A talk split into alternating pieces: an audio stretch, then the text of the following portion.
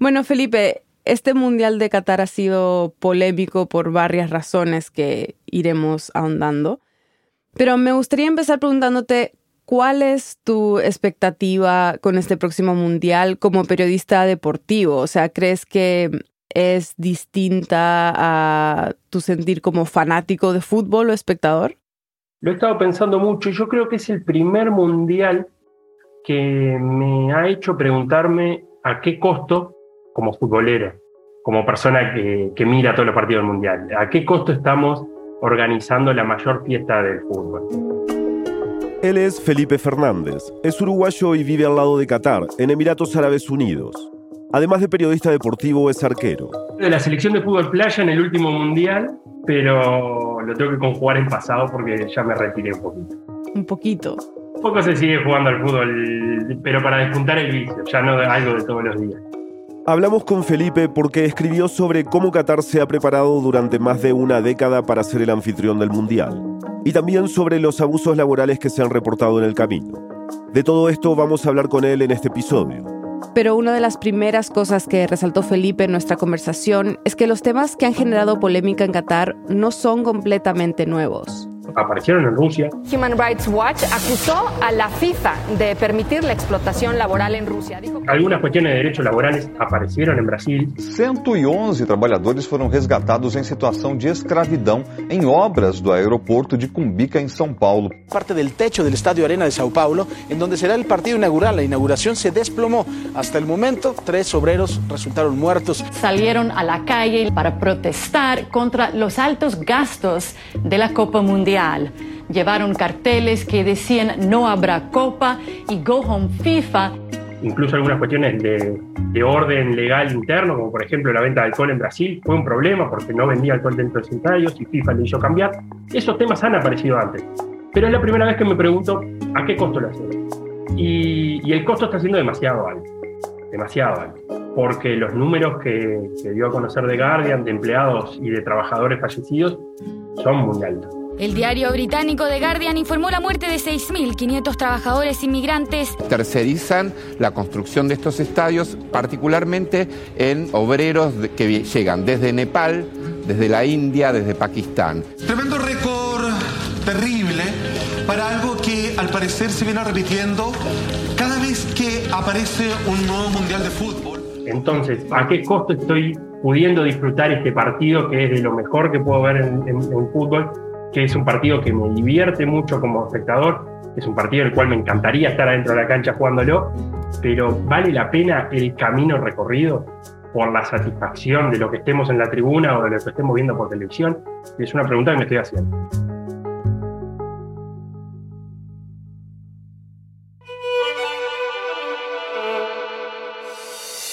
Bienvenidos a El Hilo, un podcast de Radio Ambulante Estudios y Vice News. Soy Eliezer Budasov. Y yo soy Silvia Viñas.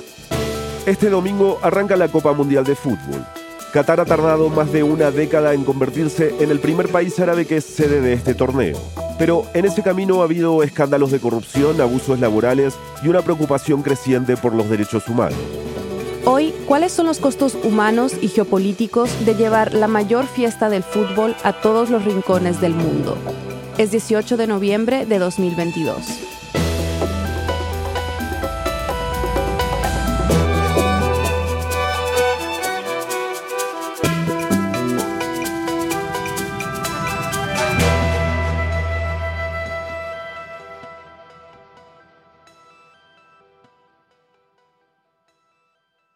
Me gustaría que me ayudes a hacer un pequeño resumen de cómo es que llegó Qatar a ser sede del Mundial, ¿no? ¿Cómo lo explicarías?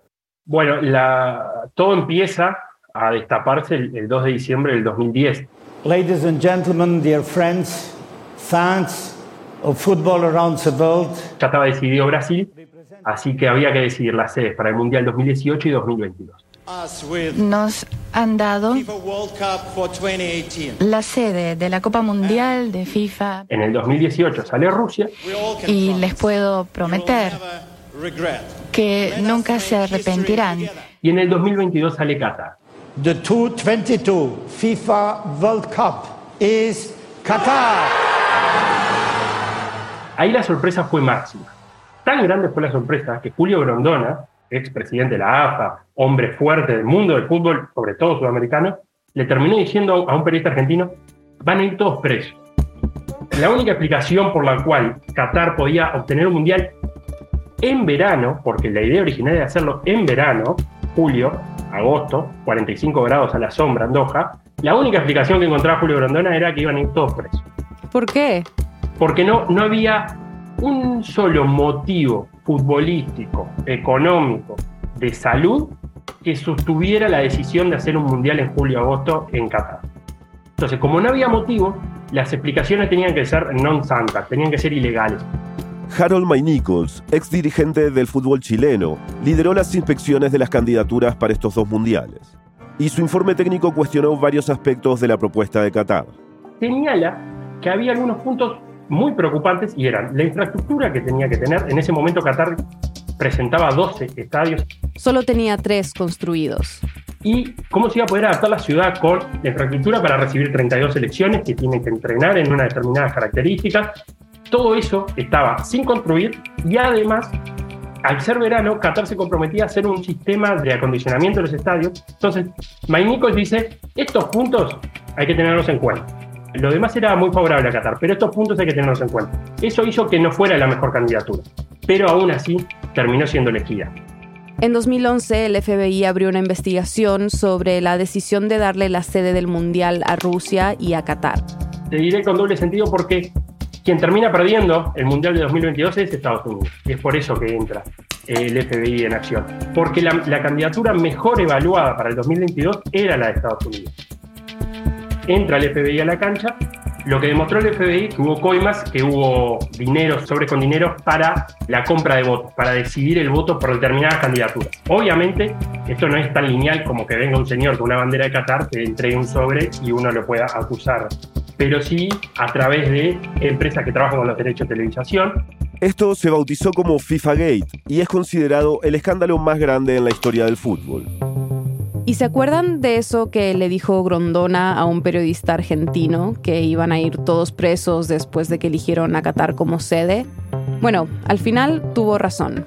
Justicia estadounidense dictará finalmente la sentencia sobre Sergio Jaude, expresidente de la ANFP por ser parte del escándalo de corrupción en la FIFA. O ex-presidente da CBF, José María Marín, de 85 años, fue condenado por seis crimes los Estados Unidos. Europa pidió la renuncia de Blatter al frente de la FIFA a raíz del escándalo de corrupción y el pago de cientos de millones de dólares en sobornos a los dirigentes, entre ellos el uruguayo Eugenio Figueredo. La FIFA que termina eligiendo a Qatar no es la FIFA de ahora, fue descabezada, pero, acá hay otro aspecto interesante, la mayoría de los presos fueron sudamericanos y de CONCACAF. Y eso también es algo a tener en cuenta, porque suena un poco extraño que justo los únicos corruptos del mundo sean los dirigentes sudamericanos, que lo eran. Pero eh, la investigación al ser liderada por FBI tuvo esa cuestión de investigar más que nada con CONCACAF y con Mebol. Blatter termina cayendo no por investigaciones, incluso es reelegido Blatter y tiene que renunciar por toda la presión y todo el escándalo que había detrás. Así fue que eh, nació, digamos, esta candidatura de Qatar.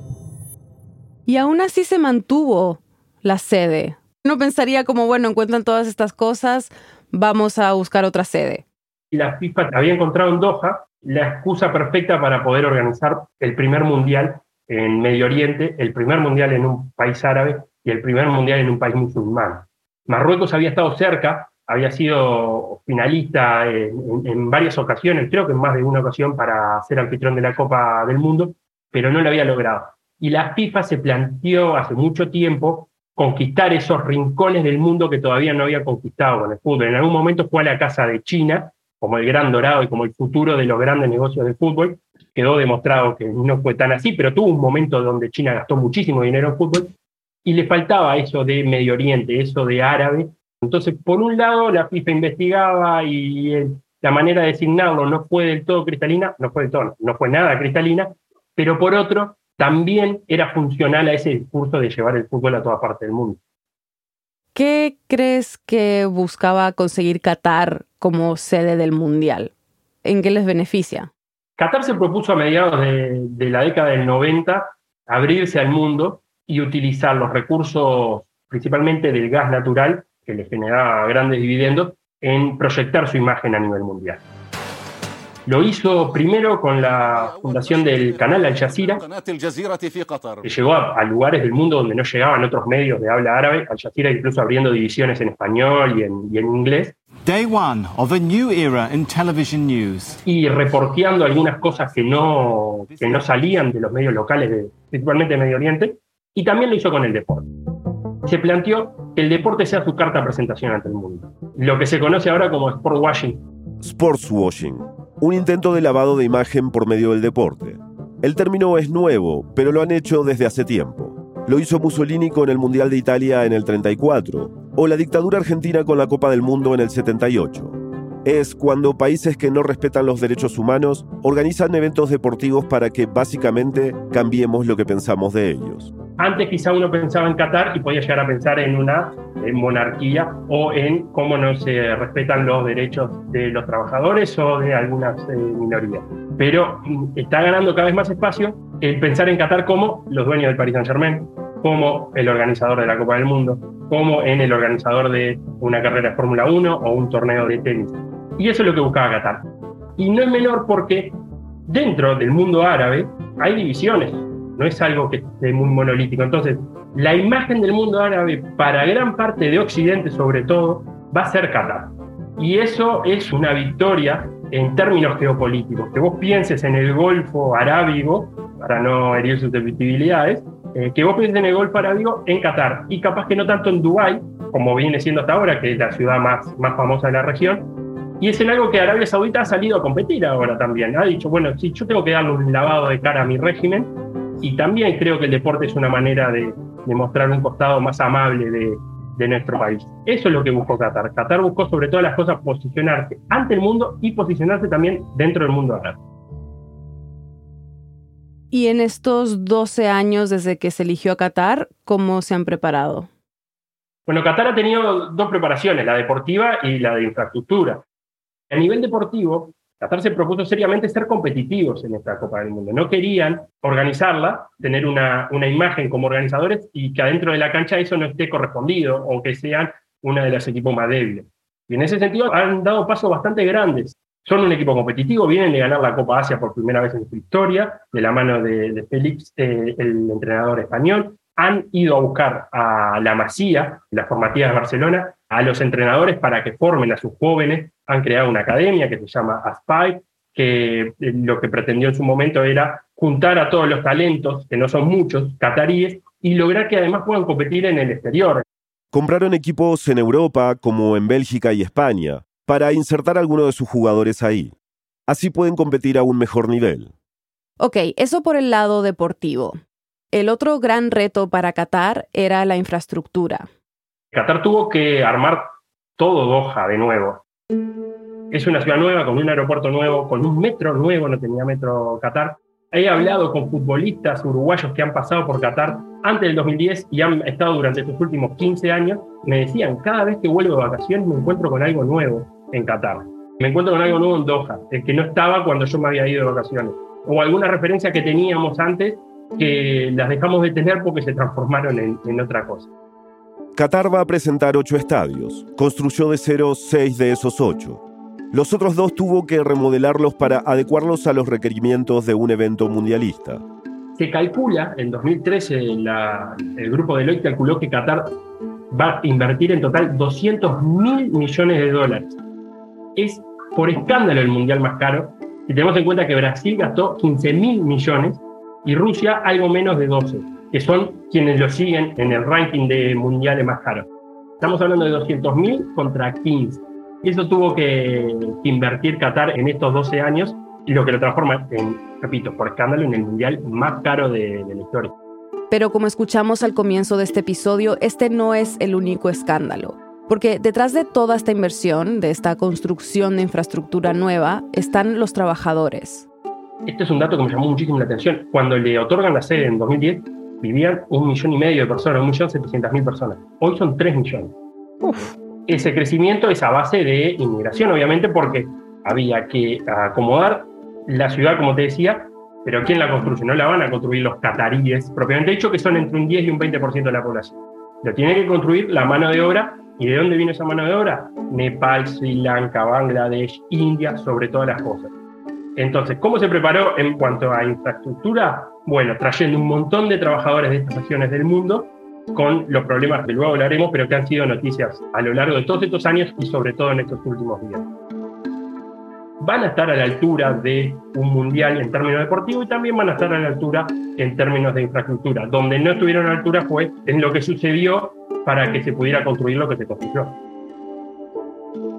Ya volvemos. Si escuchas el hilo y también nuestro podcast hermano Radio Ambulante, queremos pedirte un favor. Radio Ambulante Estudios, nuestra casa productora, acaba de lanzar una encuesta para aprender sobre sus oyentes, sus preferencias, qué funciona y qué no tanto, y qué debemos hacer en el futuro en el hilo y en Radio Ambulante. Tus respuestas nos ayudan muchísimo. En una encuesta anual, las personas que nos escuchan nos dijeron que querían un podcast que explicara las noticias en América Latina. A partir de esos comentarios salió la idea de crear el hilo. Para responder, visita radioambulante.org slash encuesta. Gracias desde ya. Estamos de vuelta en el hilo. Bueno, entonces, además de estos costos monetarios, ¿cuáles han sido los otros costos para desarrollar toda esta infraestructura? Bueno, The Guardian, en, un informe que hizo el año pasado, cifra la cantidad de muertos en 6.500. Pero también hace una aclaración. Estos son los números relevados de Nepal, Bangladesh, India y Sri Lanka, que fueron los países a los cuales accedió The Guardian, la periodista de Guardian, a sus números a través de las embajadas. Quedaron por fuera las embajadas de Filipinas y Kenia, que son otros dos países que también aportaron muchos trabajadores. Entonces, esta es una cifra que salta, pero es parcial. ¿Por qué? Bueno, ahí hay que meternos también en cómo funciona eh, Qatar como sociedad y es, como decíamos, eh, la minoría es qatarí, la mayoría son extranjeros. Y hasta el 2020, estos obreros y cualquier extranjero trabajaban bajo un sistema que se llama kafala.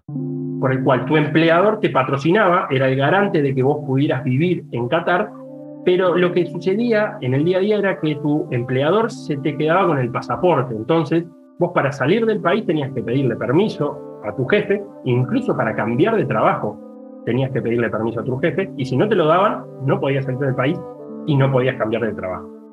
Qatar esto lo, lo abolió, pero claro, una cosa son las reformas y otra cosa son cómo funciona en el día a día. Felipe dice que todavía siguen dando este sistema, por más que en términos legales ya no corre más. La Organización Internacional del Trabajo, la OIT, dice que muchos migrantes aún tienen problemas para cambiar de empleo. Felipe nos explicó que las reformas en las leyes laborales de Qatar tienen mucho que ver con el Mundial y con la atención que se le ha dado al país en estos años por los reportes de abusos y muertes de trabajadores migrantes.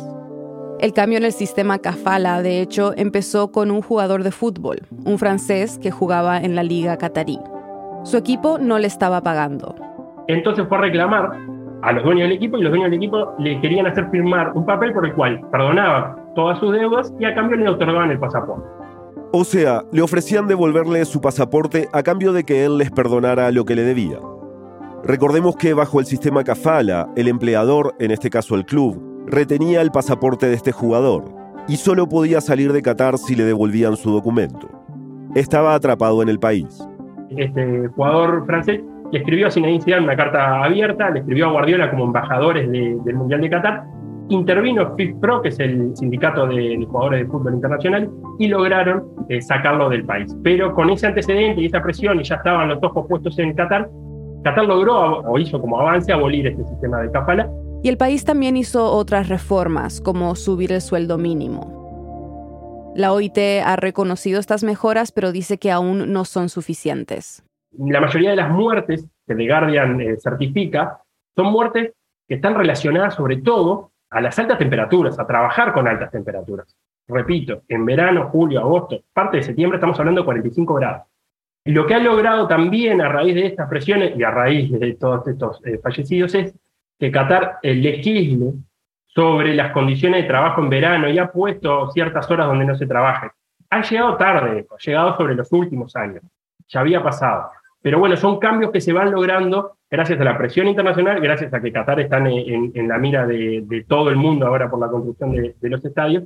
pero también enmascara de alguna manera que de estas 6.500 muertes, los números oficiales no las recogen, recogen solamente 37 personas fallecidas, pero ahí hay un poquito de trampa, porque lo que dice Qatar es que de las personas que dependen del comité organizador, solamente fallecieron 10 y que ninguna estaba relacionado a accidentes en el lugar del trabajo. Entonces empiezan con eso, estas cuestiones más de detalle, de decir, está bien, no fallecieron en el trabajo, pero fallecieron a causa del trabajo, capaz que fallecieron en su casa, capaz que fallecieron en un hospital, pero no son accidentes de trabajo. Entonces, las cifras oficiales de Qatar no son muy confiables. ¿Cómo ha reaccionado el mundo futbolístico a estas muertes y a las denuncias sobre derechos humanos? ¿La FIFA, por ejemplo, ha dicho algo? Bueno, la FIFA, eh, tanto Human Rights Watch como mm, Amnistía Internacional le han pedido, casi que de manera simbólica, que arme un fondo de, compensación para los familiares de las personas fallecidas que sea de igual monto que los premios que le otorga a la selección. La FIFA dijo en su momento que lo iba a pensar, pero la verdad es que no ha concretado nada. Y Qatar ha dicho que ellos ya tienen un fondo para los trabajadores muertos o heridos, y que esto que han pedido las organizaciones es una estrategia de comunicación. Y a medida que se va acercando el Mundial van saliendo ciertas voces. We all, you more than I, let it happen 12 years ago. Hay un video dando vuelta de Jürgen Klopp, el entrenador del Liverpool, que en una conferencia de prensa le pregunta por el Mundial de Qatar. Y yo creo que, que Jürgen Klopp, que es eh, además una persona que se expresa muy bien y que tiene, tiene unas ideas muy, se nota trabajadas, pensadas, dijo algunas cosas que son muy sensatas. La primera es... I don't like the fact that now players from time to time get in a situation where they have, they have now to send a message. Que él cree que no hay que pedirle explicaciones a los jugadores o a los entrenadores sobre Qatar. Que es verdad, no hay que pedirle a ellos porque ellos no, no tomaron la decisión. Lo que sí me parece que es que hay que preguntarle como protagonistas que son, como personas que van a, van a ir al lugar, o sea, van a jugar en esos estadios donde ocurrieron estas muertes. Las preguntas hay que hacerlas. No hay que pedirle explicaciones, uno no puede echarle la culpa a Lionel Scaloni, entrenador de Argentina, porque el Mundial se fue en Qatar, porque no participó en lo más mínimo en la decisión. Las explicaciones en ese sentido tienen que ir a los dirigentes que eligieron eso. Y lo otro que dice Jurgen Klopp es que no se ha hablado lo suficiente durante estos años. Y eso también es verdad, porque la gente que ha hablado, es verdad que se habló. El problema fue que no se escuchó en su momento. Y ahora sí hay voces más, eh, a medida que se acerca, hay alguna, eh, el otro día fue etapa de, de, Times también, esto de la cantidad de muertos en los estadios. Entonces las voces que estuvieron hablando durante este tiempo han sido poco escuchadas. Y el mundo del fútbol ha pretendido que, que miraba para otro lado. Incluso el presidente de la FIFA, Gianni Infantino, a principios de este mes mandó una carta a las selecciones que van a participar en el Mundial, pidiéndoles que por favor se concentren en el fútbol, que pongan a un lado sus preocupaciones por temas políticos y de derechos humanos. Es curioso porque es un pedido hecho desde FIFA, es un pedido hecho desde Infantino, cuya residencia es en Doha y vive en Qatar, y le pide que no se involucren todas las, las batallas ideológicas. Lo que a mí me hace pensar es en qué batallas se pueden involucrar y quién decide en qué batallas se pueden involucrar los jugadores o en cuáles no. Viene a cuento porque los capitanes de Inglaterra y Gales habían pedido permiso, por ejemplo, para utilizar en la cinta de capitán los colores de la bandera LGBTI, más eh, la bandera de la diversidad.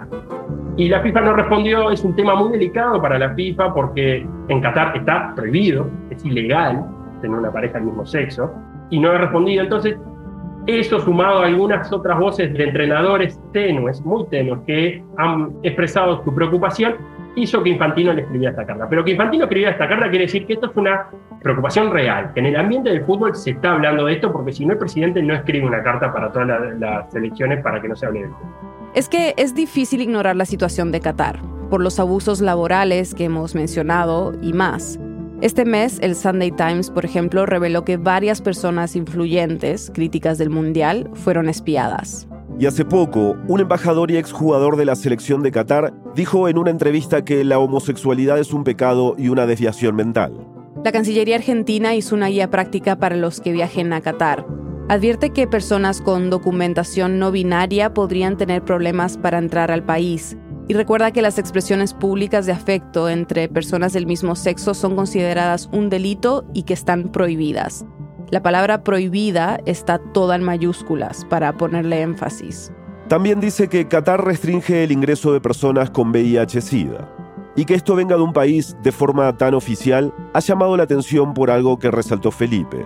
También acá nos metemos en un tema que es complicadísimo y es las voces disidentes con el Mundial de Qatar han sido organizaciones internacionales, más no Estados, porque los países tienen otros intereses además del fútbol. Y estamos en un momento donde la geopolítica energética está jugando un papel clave. Y la Europa que quiere dejar de depender del gas ruso, que es barato y por cañería, tiene que encontrar otro suministro de gas. Y Qatar es uno de los principales productores de gas del mundo. De gas licuado. Entonces tienen que ir a conversar con los jeques cataríes, con el emir de Qatar. Entonces no pueden tampoco tener una postura como Estado condenatoria al mundial para luego sentarse a discutir este tipo de temas como es cómo va a calentarse la población en invierno en, Europa. Entonces es complicado y los equilibrios acá trascienden un poco el fútbol. El fútbol los evidencia, los muestra, pero trascienden. Felipe, al comienzo nos decías que este mundial es la primera vez que te vas a preguntar a qué costo, ¿no? ¿A qué costo voy a disfrutar de la fiesta más grande del fútbol. Entonces, ¿cómo va a ser para ti ver el Mundial sabiendo todo esto sobre Qatar? Va a ser extraño mirar este, este Mundial porque, por una parte, el, fútbol sigue conectando con mi lado más primitivo, más de niñez, que a ver Arabia Saudita e Islandia porque juegan a la vuelta de casa, sin tener mayor interés que ver un partido de fútbol. Me sigue apasionando ver un partido de fútbol.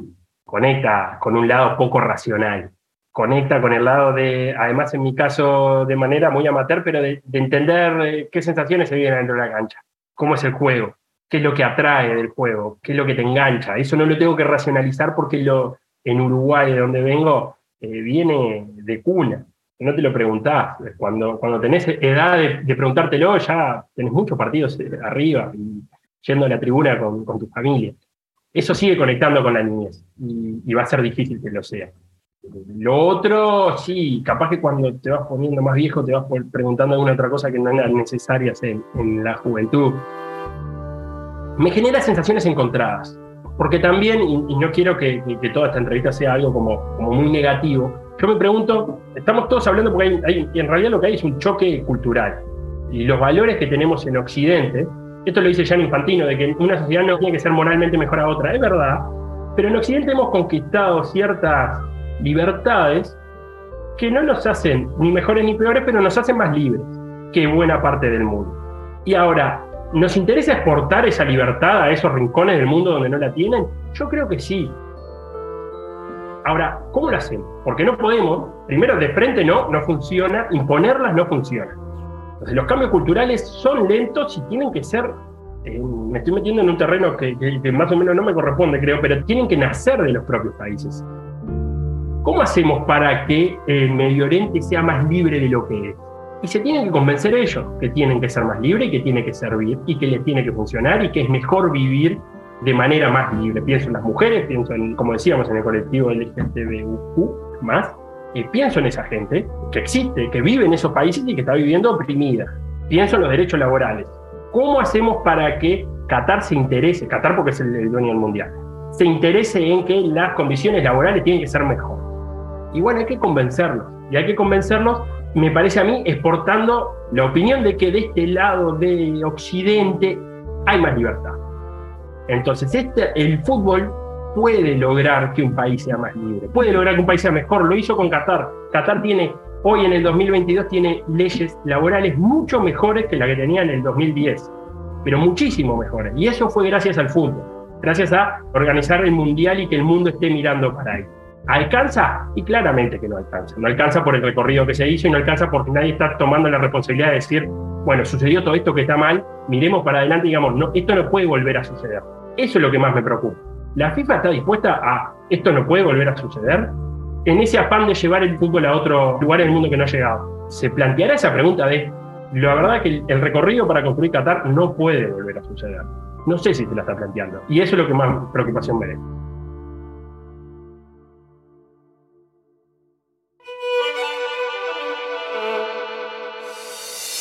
Este episodio fue producido por mí, con la ayuda de Daniela Cruzat en preproducción. Lo editó Eliezer Budasov. Bruno Celsa hizo el fact-checking. La mezcla y el diseño de sonido son de Elías González, con música de él y Remy Lozano. El resto del equipo de El Hilo incluye a Mariana Zúñiga, Inés Renique, Denis Márquez, Samantha Proaño, Paola Leán, Laura Rojas Aponte, Elsa Liliana Ulloa y Camilo Jiménez Santofimio. Daniel Alarcón es nuestro director editorial. Carolina Guerrero es la CEO de Radio Ambulante Studios. Nuestro tema musical lo compuso Pauchi Sasaki. El Hilo es un podcast de Radio Ambulante Studios y Vice News. Síguenos en redes sociales como El Hilo Podcast. Estamos en Twitter, Facebook e Instagram. Además tenemos un boletín. Suscríbete en elhilo.audio slash boletín y recíbelo cada viernes. Hacemos periodismo riguroso y confiable para profundizar en las noticias de América Latina. Si consideras que este podcast te ayuda a entender mejor la región, únete a Deambulantes, nuestras membresías. Recibirás beneficios y nos ayudarás a sostener a El Hilo. Únete en elhilo.audio slash apóyanos. Soy Silvia Viñas. Gracias por escuchar.